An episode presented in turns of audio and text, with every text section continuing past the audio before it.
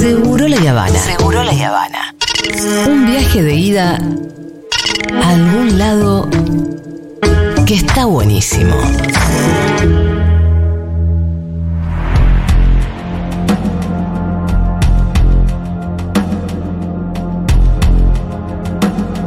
No, Dieguito pone. Dieguito pone la música y te Atención. voy a cagar a pedo porque. Eh, estoy despedido. no, pero no pone. Puede ser tan pelot. La verdad que no. No, ya sé, ya sé, Julia, pero odio llegar tarde, menos a la radio. Yo llego una hora antes, ¿o no, Diego? Por eso. Todos los días yo llego estaba una hora esperando mi antes. almuerzo hoy. Sí, yo almuerzo una hora antes Empiezo con a Julia. tener acá. hambre tipo 12 y media y digo, Y ¿y el pito no vino. Perdón.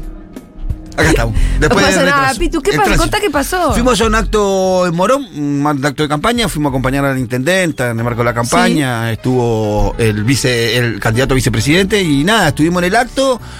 Estaba bien de hora porque salí Contame de cómo están las cosas en Morón, ¿cómo viste la En campaña? Moreno, Moreno, perdón. Moreno. Eh, bien, o sea, eh, hubo una gran elección la intendenta en las Sí, pasos. Mariel gran- Fernández. Mariel Fernández ganó las elecciones, ganó las pasos, ganó la, la, la- fue la candidata más votada del distrito. Es un distrito que creo que va a ganar tranquilamente. Sí. Pero. Es de esos que hicieron todo lo que tenían que hacer ya en la primera que- vuelta. Sí, pero que hay que ajustar un poquito porque hay una diferencia grande entre los votos que sacó Mariel y los votos que sacó Sergio Massa. Ahí hay que ajustar. Hay como casi 10 puntos de diferencia entre uno y otro. Ajá. Entonces hay que tratar de acercar a Massa a los mismos, a la misma cantidad de votos que, sacó, Claro. que sacan los intendentes. Hay un cálculo que si se ajusta así en la provincia de Buenos Aires se podría sumar algo así entre 5 y 6 puntos más, que a nivel nacional son dos, dos puntitos, dos puntitos y Sí, algo. Y en este momento en donde estamos necesitados de todo, Todos los todo puntitos. suma. El acto fue buenísimo, multitudinario, estaba inaugurando un centro de salud en un Ajá. barrio popular. Eh, eh, ¿Cómo se llama? Eh, Mariló, se llama el barrio. Sí. Ahí en el fondo de Moreno y nada, mu- mucho barrio, mucho sector popular, pudimos compartir algunas palabras que nos permitió la, la intendenta compartir con la gente y nada, una actividad de campaña hermosa. Y nos volvimos y cuando volvíamos en el acceso a General Paz como a un poquito menos de un kilómetro. Quedamos detenidos ahí. Sí, detenido. Y no avanzaba. Y viste que, que te contaba, empezás como en una situación de querer hacer cosas para acelerar tu viaje y lo único que haces es retrasarlo más. Te cambiás de, de carril porque anda el carril de al lado y se frena el carril donde te cambiaste y empieza a andar en el que estaba antes. Eso es tremendo. Te Lo que hay que loco. hacer es decir, me quedo en este carril y a la mierda. Soltar. Porque empezás a cambiar de carril y es obvio Sí. que cuando te cambiaste de carril en el que estabas, es el que empieza a avanzar. Así que- Hola, Aldana Contreras, ¿qué tal? Oli, ¿cómo están? Lo vi llegar a Pitu corriendo muy preocupado. Quiero decir que realmente llegó. mm, Sí, no, me- no me gusta llegar tarde porque no me. Soy re No, puntual. yo. la gente estaba esperando los chismes y Sí. bueno. Sí, los cagué, perdón. Bueno, Pitu, son cosas que pueden pasar. Ahí tenés algo Igual, rico me, para conf- comer. me consuela los, los sanguchitos de Rafa que nos mandó. Rafa. Qué bien, Rafa, los sanguchitos que Gracias, mandó. Rafa, gracias. Che, bueno, Aldi, ¿con qué venimos hoy? Empatía y su rol clave en la inteligencia emocional. Sí. Ese es el título de la columna. Re largo. bueno, es que vamos a hablar de inteligencia emocional, hablamos varias veces, ¿sí? De la importancia de las emociones, de poner, de poner en palabras, pero hoy me, me puse a mirar, dije, a ver, ¿cuándo fue la última vez que hablé de emociones? Así, columna de emociones, hace más de dos años, así que restamos para Ah, renovar claro, algunas bien. cositas y traer alguna data con, digamos, herramientas concretas para mejorar la inteligencia emocional de niños y niñas. O sea, no solo para Mapapi, sino también para docentes. Siento que esta columna les puede venir bien el día de hoy. Porque la inteligencia emocional, como hemos dicho muchas veces, no solamente va a ser clave en la infancia. En la infancia se empieza como a estructurar y se termina como de armar ese arbolito. Pero en la vida diaria, todo lo que implique un vínculo con un otro, trabajo, o no sé, ir a comprar algo, vivir en sociedad básicamente, digamos, requiere o se va a beneficiar de que tengas una inteligencia emocional piola, ¿no? De que Y puedas sí, conocer. Te salva de muchas cosas la inteligencia. Sí, porque- Hasta de meterte en líos. Recontra, recontra. Hay algo medio de la intuición y de la anticipación, ¿no? Viste, cuando a veces uno. Hay, hay gente que, que, que erra, creo yo, en, en eso, ¿viste? En querer hablar cuando no hay que hablar, o querer decir cuando no hay que decir, y todo eso es inteligencia emocional. Bueno, exactamente. Muy bien, Pitu, muy bien, 10. De hecho, el término inteligencia emocional se empieza a usar, digamos, como así bien formalmente en 1995, porque un, pe- un psicólogo yankee, Goleman de apellido, sacó un libro que se llama Inteligencia Emocional y hablaba de que era esto justamente, ¿no? Como el primero, conocer las emociones propias y poder vincularse saludablemente con los demás. Para eso, él habla de que hay ciertas habilidades que constituyen lo que sería la inteligencia emocional. Bueno, la primera es esta, ¿no? La conciencia de las propias emociones, no solamente reconocerlas, sino también comprenderlas, comprender de dónde vienen.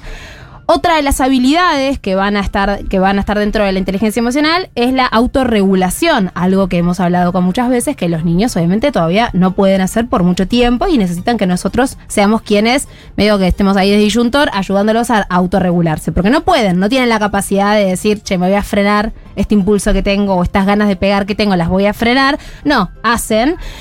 Obviamente, cuanto más chicos sean, menos capacidad van a tener. Eh, y nosotros tenemos que estar ahí mostrando más o menos por dónde hay que ir. Otra de las eh, habilidades dentro de la inteligencia emocional tiene que ver con las habilidades sociales, esto que decías de saber ubicarte en función de un otro. No solamente conozco mis emociones, me puedo regular, sino también decodifico los gestos del otro, lo que está sintiendo, lo que quizás está pensando, lo que puede desencadenar un problema en una conversación o en un vínculo. eh, para tener vínculos saludables. Y la última, que es de la que quiero hablar hoy, es la empatía. La empatía, que obviamente tiene que ver con ponerse en el lugar del otro, ¿no? Ponerse más que en el lugar, de hecho, el origen de la palabra, que es una palabra griega, eh, viene, del, viene de, de las raíces empatheia, que sería como en los sentimientos o en las emociones del otro. No tiene tanto que ver con ponerte en el lugar, sino tiene que ver directamente con lo emocional, ¿sí? que siente lo que vive el otro. Exactamente. Entonces, hoy lo que traje, como les estaba anticipando hace un ratito, eh, son herramientas concretas para ayudar a desarrollar la empatía en niños y en niñas, que es una de las características necesarias para una buena inteligencia emocional. ¿La desarrollan de muy chicos? Mira, está, ¿Este sentido? a ver, los niños pequeños son empáticos medio por naturaleza. Sí, un niño de un año y pico Mm. te ve llorando, se te va a acercar. Se te va a acercar, viste que Viste que hay muchos videitos de dos nenitos que uno está llorando y el otro se le acerca, lo abraza o lo quiere llevar a algún Sí. lugar. Hay algo medio, vamos a decir, instintivo que tiene que ver con sentir que hay algo que al otro le está pasando. Pero obviamente que la empatía, como esto de interpreto, decodifico, me pongo en tu lugar, evito hacer algo que yo quiero hacer porque quizás a vos te puede dañar. Eso es un mecanismo que se va complejizando a lo largo de los años. Y recién a partir de los dos años, cuando el desarrollo del cerebro, eh, digamos, el cerebro emocional se llama, que es el cerebro encargado justamente de procesar las emociones, eh, está en marcha, recién ahí podemos empezar como a ver una empatía un poquito más parecida a la de, idealmente, un cerebro bien desarrollado. Es un poco hacer lo mismo, pero razonándolo. Bueno, exacto, porque ¿No? la empatía tiene que ver un poco con unir lo que pasa a nivel emocional con lo que pasa a nivel racional. Que es igual, ese mecanismo se termina de dar recién, o sea, empieza recién a los cinco años, se termina de dar Ah, más ya. adelante. Te iba a decir que ahí, eh, por lo menos en mi experiencia, ponele, no sé, me pasa algo a mí, yo estoy llorando. Y mm, Rita no parece. Ahora un poco más. Bueno, que tiene Pero- cuatro y medio. sí, que tiene cuatro y medio, pero una época en la que por ahí, che, mamá, dame un chocolate. Rita, ¿no ves que estoy llorando? Sí, sí, te veo. Secate las lágrimas Eh, y dame te estoy pidiendo un chocolate, qué sé yo. Sí, bueno, ¿No? deja de llorar y dame un chocolate. Claro, como no, qué sé yo. Porque, digamos, como la. com- no digamos, me vengas con tu mamá. No, que sí, Claro, ¿Qué qué sé yo, está todo este. bien. Bueno, terminá de llorar y dame el chocolate. Obviamente, esto que decíamos, una cosa es entender que al otro algo le está pasando y por lo general si gritamos, nos enojamos o lloramos, un niño nos va a prestar atención, nos va a mirar, aunque sea un ratito, porque hay algo de eso que lo va a convocar. Esto no le va a importar más lo que te pasa a vos que lo que le pasa a ella. Y, y empatía tampoco es eso. Empatía no es que te importe más lo que le pasa al otro, sino poder entender y comprender Sí. lo que el otro está viviendo. Pero para que esto se vaya desarrollando, necesitamos primero nosotros ser empáticos con estos niños y niñas. Y de hecho, es una herramienta que funciona mucho para los berrinches o momentos de desborde emocional. Y ahora voy a explicar por qué, porque si bien es algo que yo, como profesional, recomiendo hace años, recién hace relativamente poco pude leer estudios que explicaran el porqué de que decirle a un niño, te entiendo, te pasa tal cosa, hace que baje como ese fuego, ¿no? Que tiene en ese momento. Y esto lo tomo de Álvaro Bilbao, que es un neurocientífico español. Es medio como el nuevo Carlos González, Ajá. ¿sí? Trabaja con pediatría y demás. Creo que de hecho es pediatra, seguro es neurocientífico. Algún videito de él me lo crucé, son muy simpáticos. Es medio gomón, pero, pero es simpático y es un tipo que sabe mucho de neurociencia. Y lo que Álvaro Bilbao explica es que cuando en el cerebro de un niño que se están desarrollando un montón de áreas, se enciende un área, es como que se apagan las demás. Por ejemplo, se enciende, se enciende el área emocional, ¿no? Sí. Que es esto de me desbordé. Quiero algo, no me lo estás dando, me enojo, grito, lloro. Hay un desborde ahí. En este caso, el área encargada de procesar las emociones es la amígdala. Cuando se enciende la amígdala, ¿qué pasa? Se apagan las otras funciones más bien racionales. Claro. ¿No? Ahí- se apagan. por eso que. ¿La amígdala es la misma con la, por la cual te operan? No, no, no, Ah. es, es una parte del cerebro. Ah. Es una parte del cerebro, es otra. Entonces, vos decías la del cuello, digo Ah, porque. perdón, porque- no, no, no. ¿qué- qué pasó? no, no, no, no. sabía que había, había amígdalas en el cerebro. Es una, la, la amígdala es la encargada como de la- del procesamiento emocional. Ah. Entonces, Mira vos. cuando eso se enciende, se apaga todo lo otro. ¿Qué dijimos? En niños pequeños no es que el cerebro racional está a tiro. En niños muy pequeños prima lo emocional, pero el racional ya está haciendo ahí unos jueguitos. Igualmente, cuando ese niño está desbordado, no vas a poder hacer que entren razones, que es algo que a veces intentamos hacer en vano. Con el berrinche. Con el berrinche. Y que seguro te pasa a vos que tenés una hija muy inteligente, que a veces entras a explicarle demasiado, o a querer Sí. que razone. Sí, claro. ¿No? Sí, claro. Yo hoy me acordaba. Si yo ya sé- si yo tuve diálogos razonables con ella, Sí, ¿por qué en este momento no están siendo posibles? ¿Sabes qué me acordaba del El berrinche? no es racional. Que vos contaste una vez de Rita volviendo de Junta que estaba sacada, que Sacadísima, quería sacadísima. volver y que cuando dijeron, bueno, volvemos, no, eh, todo, todo, todo era un drama Sí. y que vos la querías hacer No razonar. era cuando y se había todo. olvidado la, la cartucherita. Se algo había se olvidado algo, creo. Sí, que vos le decías, no, Bueno, que un día a la noche, buscarla. un No, día a la noche, a la noche. que estaba de- re desregulada, habías contado acá, y que vos qué hacías, lo que hacemos cuando estamos muy acostumbradas a hablar con los niños, que es tratar de que razonen. Pero en ese momento que nos está enseñando Álvaro Esa parte del cerebro está apagada, entonces no sirve de no nada. sirve de nada. Tampoco sirve decirle no llores, ya está, terminala. Y mucho menos decirles una pavada lo que estás pidiendo. Bueno, ni hablar. Pero eso ya lo habíamos aprendido no con Álvaro, sino con Aldana Contreras. Pero bueno, ahora Desecharle el deseo si tiene, tiene tres, es lo más importante de su vida, un chocolate. lo que siente es tan verdadero como lo que vos podés desear y querer, eh, que para vos es verdadero y, y muy importante. Entonces, ¿qué recurso vamos a tener precioso Sí, para frenar a la amígdala en ese momento, bajarle un poco la intensidad y permitir que se empiece a iluminar un poco el área racional? La empatía, porque ahí qué pasa? Empieza a operar un área del cerebro que se llama ínsula. Ínsula porque es como una isla, está un poquito como aislada, ¿no? Se llama también eh, corteza insular. Está como un poquito, está en el cerebro, obviamente, pero está un poquito aislada de la amígdala y del cerebro racional. Y lo que hace es decir, che, están siendo empáticos con vos, están hablando de tus emociones y eso le manda una señal al cerebro racional para decirle para, para, empezar a escuchar, ¿no? Entonces es un mecanismo espectacular, digo, que está medido digo, a nivel Es como así. decirle, yo entiendo esto que te pasa con tu cartucherita. Precioso. Aunque no, no lo entiendas, Yo sé que ¿verdad? te duele. Hay que decírselo. Yo entiendo que a vos te duele, estoy de acuerdo con vos, es una catástrofe. Vamos a practicar, ponele. Rita está viendo Bluey.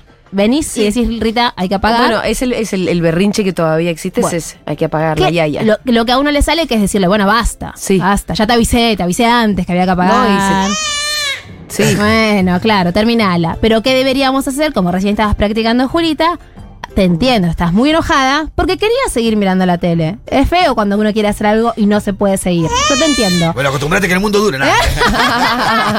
Eh, acostumbrate Y páfate. Hay nenes que tienen una vida muy dura. No. Eh, entonces, no le queremos solucionar el problema. Yo sé que parece medio una gastada. Una vez Julita me dijo, pero eso parece una, una- una- la está gastando. Como decirle, ¿Cuándo? ah, bueno. ¿Cuándo lo está Eso, gastando? como, ah, bueno, sí entiendo, qué feo lo que te está pasando. No, no, pero no es una gastada. Sobre todo porque no le estás devolviendo la tele. Pero ¿por qué no se la tenés que devolver, No. Julita? Porque el límite es un límite, punto. Se terminó la tele, se terminó la tele. No hay más helado, no hay más helado. Querés, eh, no sé, jugar con el juguete de tu hermano no te presta, no Bien. te lo presta. Entonces, no te soluciona el problema, porque no siempre te lo voy a poder solucionar, Sí. ¿no? No. Lo que hago es ponerle palabras para que vos empieces a decodificar qué es lo que te pasó y empieces a bajar y permita entonces, ahí sí, que aparezca algo de, bueno, a ver qué podemos hacer, qué otra cosa podemos hacer, o qué otra opción puede Claro. aparecer para sacarte de este estado. Pero no te anulo lo que sentís, le pongo palabras y te digo que te entiendo. Porque a mí, en otro plano, pero me pasan cosas parecidas. Y eso a ellos los alivia un montón. Entonces, el primer recurso para un berrinche muy dramático no es ni querer resolver, ni querer que se calle inmediatamente, sino decirle, te entiendo, aunque te joda en el alma decirle eso, porque a veces lo que están haciendo te molesta. No sé, te pegaron, le pegaron a. No, a veces a- vos sentís a- que a- te están hermano. manipulando. Bueno, A veces que vos, vos- o sea, yo estoy convencido que a veces te manipulan. a ver, como que, ¿en qué no, y momento? que a veces te van como psicopateando. Bueno, depende de la edad. Claro, viste, decís, te- te- ¿A qué edad empieza la manipulación? Bueno, no, no, depende de la edad. No voy a decir eso, por favor, es horrible. Pero sí es cierto que Pero cuando van chicos, creciendo chicos se van dando manipulan. cuenta que pueden hacer cosas que van a cambiarte un poquito el, el rumbo. Claro. Pero ¿quién no manipula? ¿Quién no quiere Todos convencer a alguien cuando, manipuladores, sí, claro. cuando Y decís sí. algo? Sí, claro, claro. O sea, pedir por favor también en algún punto es querer torcer un poco el destino de, digamos, la situación que estás viviendo. Entonces, no querramos darles la solución a todo, sino que a veces nombrar lo que le pasa y quedarnos en silencio, bancando ese momento incómodo de, sí, te entiendo, estás muy enojado, te pasa esto, de verdad que tiene un efecto mucho más eh, rápido del que creemos. Otro recurso que podemos usar para ir como engordando, poniendo más linda esta inteligencia emocional, es complejizar el abanico de emociones que les nombramos. Por lo general, ¿qué decimos? Estás triste, estás contenta, estás bien, estás mal, ¿no? Como que no hay muchas más opciones. Y en realidad hay un montón más. Digo, no es lo mismo estar triste que estar devastado emocionalmente. Sí. No es lo mismo tener un poquito de ansiedad que tener miedo, ¿no? O Claro. tener terror. Quizás son como volúmenes dentro de un mismo eh, grupo de emociones, pero no son lo mismo. Entonces, empezar a mencionarle, empezar a ampliar nuestro propio glosario emocional que a veces nos cuesta, ¿no? Tipo, ¿cómo estás? Bien. No, te pasan un montón de cosas, no estás bien, o no estás solamente mal, te pasan más cosas. Entonces, em- empezar a ampliar esto y devolvérselos a ellos. Ah, te pusiste nervioso por tal cosa. Ah, estás ansioso porque hoy vienen tus amigos. No es lo mismo que estás contento o estás pasado de rosca. Digo, Claro. son emociones diferentes. Y cuanto más les eh, es como los libros cuanto más les leamos palabras complicadas cuantas más usemos otros tipos de no sé de lenguaje más posibilidad van a tener ellos de también poder utilizarlo. El lenguaje emocional también lo que no nombramos no existe. Claro. sino es siempre bueno malo estoy bien estoy mal estás sos esto estás enojado o estás contento. Y no es no es solamente eso y por último, la tercera recomendación para mejorar esta solidez emocional, algo de esto estuvimos hablando, pero acá lo traigo como un ejercicio concreto, es, vieron que acá dijimos muchas veces esto de no etiquetar, de no decirle Claro. sos un, no sé, desordenado, sos una maleducada, sos una caprichosa. No solamente esto, sino tratar de transformar esa palabra que nos viene en una palabra quizás más linda. Por ejemplo, a un niño que es inquieto, en vez de decir, este pibe es un inquieto total, tiene mucha energía este niño, ¿no? De verdad, yo sé que Sí. esto parece una pavada, mismo, pero pero cambia, Cambia mucho. cambia porque ese Lo que le niño hace sentir se está sobre sí formando mismo. en función de lo que él escucha que dicen de él. Mm. No, eh, yo acá he contado varias Hay veces una que... diferencia de si es hiperactivo que es un hincha pelota. Exacto. A veces lo decimos, esto- uh, esto es un hincha pelota, va para todos lados. No, tiene mucha energía. O un niño que quizás eh, es testarudo, bueno, es muy determinado, tiene claro, tiene muy claro lo que quiere, ¿no? Un niño desobediente o que tiende a desobedecer, podemos pensar, bueno, es bastante independiente y se manda, digo, confía en sí mismo y se manda a hacer lo que quiere. No quiero decir que todo, es- todo valga, ¿no? Obviamente, que un pibe, eh, no sé, sea muy inquieto y no se pueda quedar quieto en un momento donde necesitamos que se quede quieto, obvio que no está bueno y tenemos que poder comunicar, limitar y moderar eso.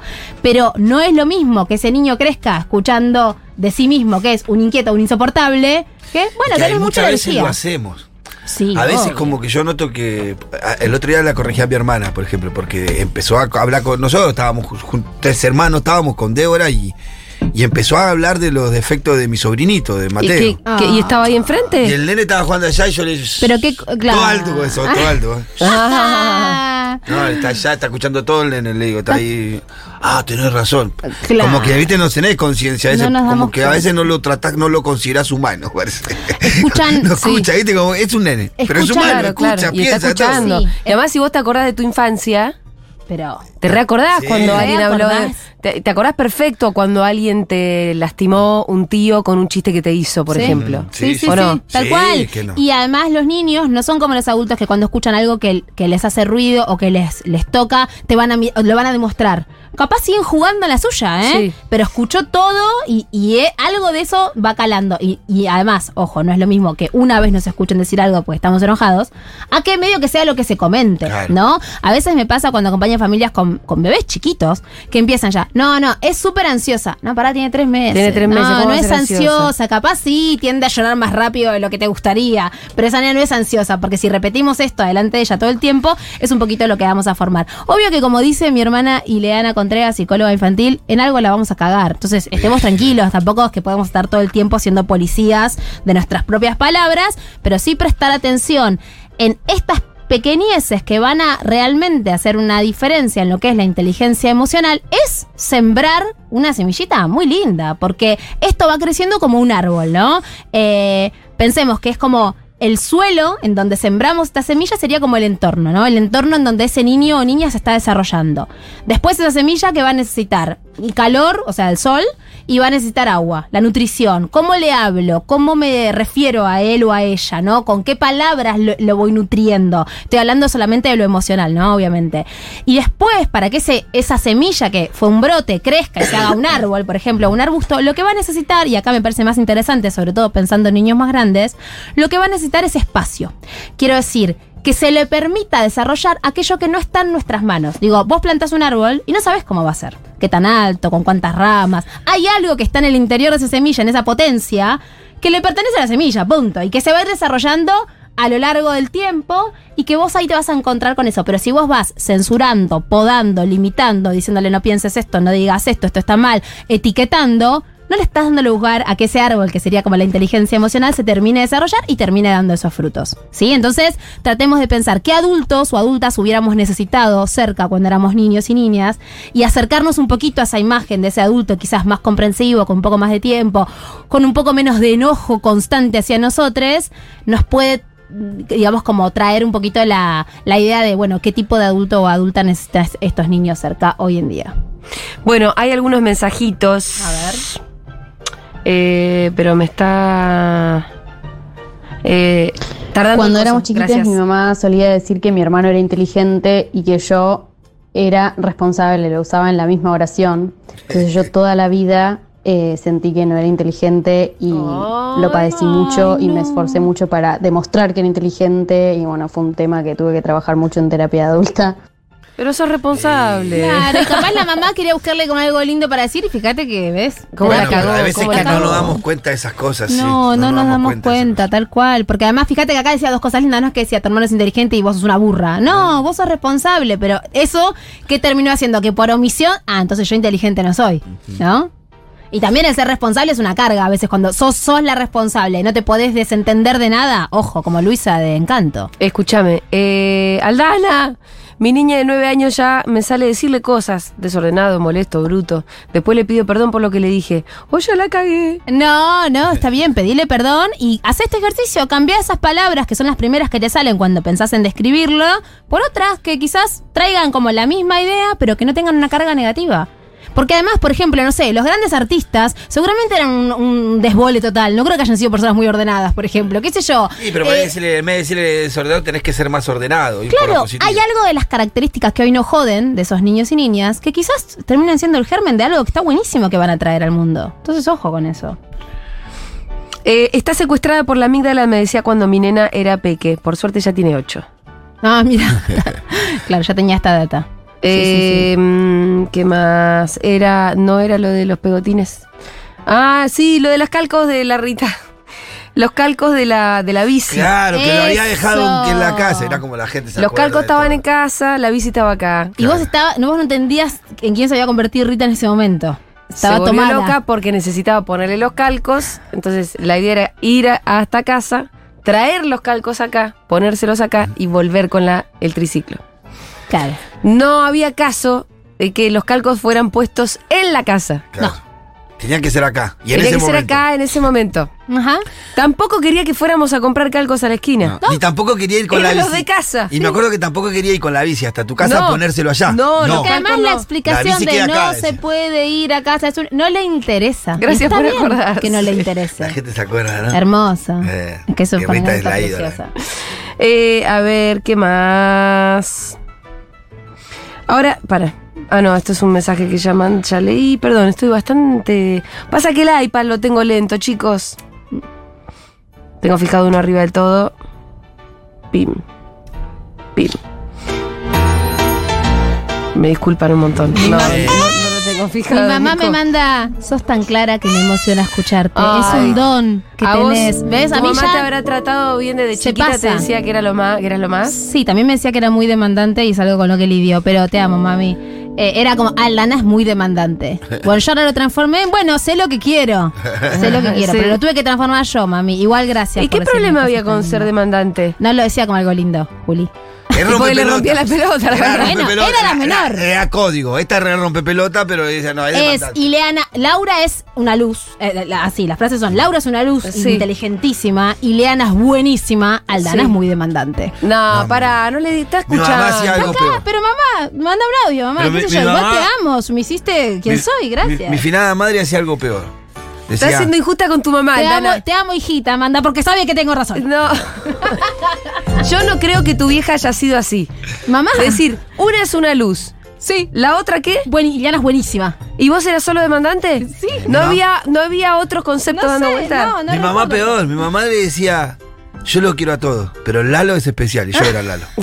Y estaban todos mis hermanos Ah. ahí. Ahí te querían cagar a Y trompadas. yo la miraba con una cara de decir, no digas más porque después te vas hoy quedo yo con estos seis. Claro, yo quedaba con los otros seis, me miraban con una cara. Ay, este, no. ah, el preferido de mamá. Ay, ay, empezamos a volver loco. Claro, las diferencias. Mensajito para Aldu, dice Florencia. Los profes estamos discutiendo muchos conceptos de la educación emocional, entre ellos el de la inteligencia emocional. Sí. En tanto provienen de campos y racionalidades que nada tienen que ver con la educación. Más bien provienen del ámbito empresarial y pensando en sujetos que se autorregulan y automotivan para la productividad. Sí, obviamente. Igualmente, el concepto de educación emocional viene de, de un psicólogo yankee que sí, tiene una mirada de hecho mucho más conductista y demás, pero hay que tomar como los conceptos que nos sirven para repensarnos, no hay que tomarlo como algo único y bajo lo cual nos vamos a, a- a regir, digamos, de manera única. Y también, ojo, fíjense que cuando yo hablo de, eh, de esto de la autorregulación, no tiene que ver con la censura, sino con el conocer tus emociones y saber cómo, utilizar, cómo utilizarlas a tu favor, no podar, eh, digamos, achicar o censurar esas emociones que tenés. Las emociones son válidas, solamente que hay que filtrarlas porque vivimos en sociedad. Oli, ¿se encuentra esta columna para escuchar en Spotify o solo hay algunas? ¿Están todas Están o no? Todas, están todas, O todas. sea, esta no todavía porque está en curso. Acá Laura dice, Va a estar a la tarde. Vos eras la favorita. Aldana Contreras, eras su mejor regalo porque yo nací el día de cumpleaños de mi mamá. Ah, bueno. Eh, ¿No ves que yo ¿Viste? sabía que no era todo Bueno, tan eso así, lo dice Aldana? Laura, no me acuerdo. ¿Que no te acuerdas que naciste en Tenés el- una No, no me memoria. acuerdo que eras tenés una memoria bastante selectiva, quiero decirte, bueno, como Alda. todos, chicos. Eh, a mi hermana una profesora le dijo enfática, Empática. para no decirle insoportable. Bueno, es lindo. Fue increíble porque quedó como un chiste interno. Amanda, si escuchás esto, te mando un saludito. A Amanda le estamos a Amanda la enfática. La enfática. Le mandamos un saludo. Es linda, enfática. Intensa en lugar de rompebolas, también es lindo. Sí. Está bien. Hay que encontrar otras palabras. Eh, a ver, otra que. Otra que vi y sufrí es la de atribuirle características al niño justificados en su carta astral. Uh, bueno, no. Como decirle, es un leonino egocéntrico. Yo iba al jardín recién y entendía que todo lo que tiene que ver conmigo debe quedar para después. Hermoso. A mí a veces me pasa que en las consultas de pronto me miran y me dicen, ¿por qué Aries? Y es como, sí, yo capaz entiendo lo que vas, pero hay, hay mucho más para pensar, aparte de que es de Aries, tu hijo o hija. No me hagas, no me hagas empezar. Eh, con la terapia reconocí que mi miedo a hablar en público y quedar como una tonta viene de cuando mi progenitor me decía a los ocho años que hablaba mal como una nena de mierda. Ah. Como una N de mierda. Las palabras siempre me importan. Ay, bueno, porque además, fíjate, fíjate del lo que orto, la usa. ¿no? Quedar como una tonta. No es que su miedo es, no sé, trabarse. Es su miedo, es- eh, fíjense, ¿no? Quedar como una tonta. Ah, Le habrán dicho eso también alguna vez. Vas a quedar como una tonta. Exactamente. Y eso, eso lo arrastramos, chicos. Queda medio tatuado, medio, medio adentro nuestro. Aldana, una columna para hijas adolescentes, porfis. Bueno, sí. Hay, sí, si buscan eh, en. Spotify están. Hay información sobre adolescentes, pero. No es la especialidad bueno, me- tampoco. no, yo. A medida que va creciendo Nina, ustedes la tienen que ir siguiendo a Lana. yo llegué hasta Porque el se va Rubicón. especializando, claro. Yo llegué hasta el Rubicón, Sí, que es lo que Nina llegaste está hasta los nueve. ¿no? Chicos, me voy a ir especializando, especializando de a poco, no puedo con todo. ¿Y cómo estamos? ¿Con el Rubicón? Nina, debe estar escuchando, así que muy bien. Muy bien, Nina. Nina, sos lo más. Nina, te queremos. Muy, muy bien. Atravesando con todo el Rubicón. Ah, Pero está muy bien. pero está bien atravesar el Rubicon. Bueno, esa columna me la celebran muchos docentes. Cada tanto me llega un mensajito. Aldo, escuché la columna de Rubicón, soy maestra de tercer grado, Ah, qué bueno. Como que le- les viene muy bien eh, para pensar esa edad que como docente también es complicada. Intensa es el segundo nombre de mi hija prácticamente, jaja, se lo digo y se ríe. Ah, Eh, a mi prof, eh, a mí una profe me dijo mediocre, me marcó de por vida, me pongo roja al hablar en público.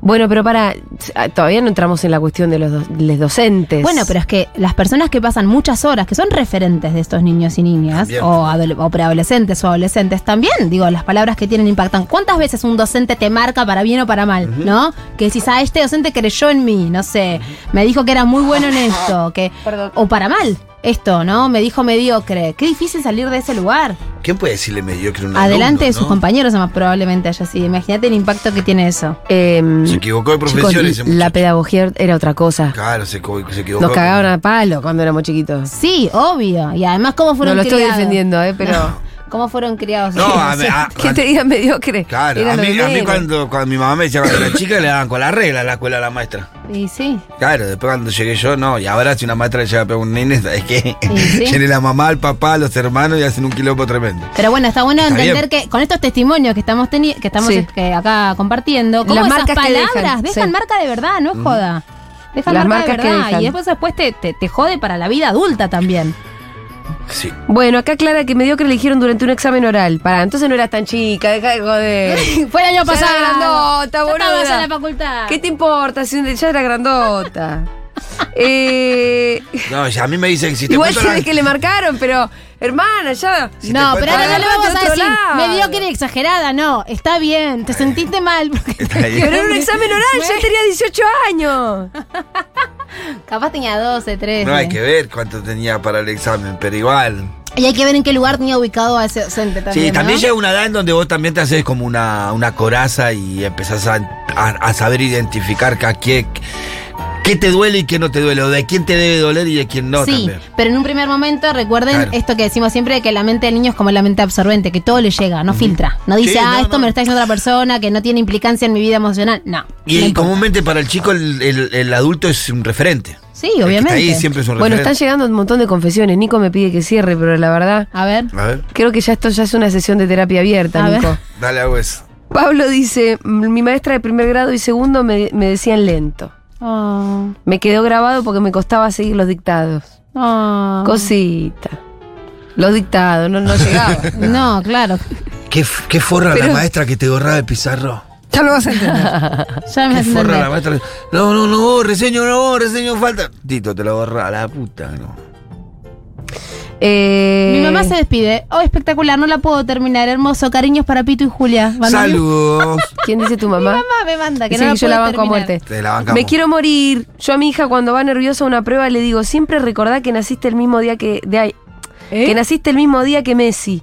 A la larga va a salir bien. Bueno, no, no está Pero eso mal, es un muy chiste. Y además es lindo. También se le puede decir, salir bien. mirá Messi, las cosas feas que le dijeron, lo mal que la pasó, Sí. tuvo que inyectarse.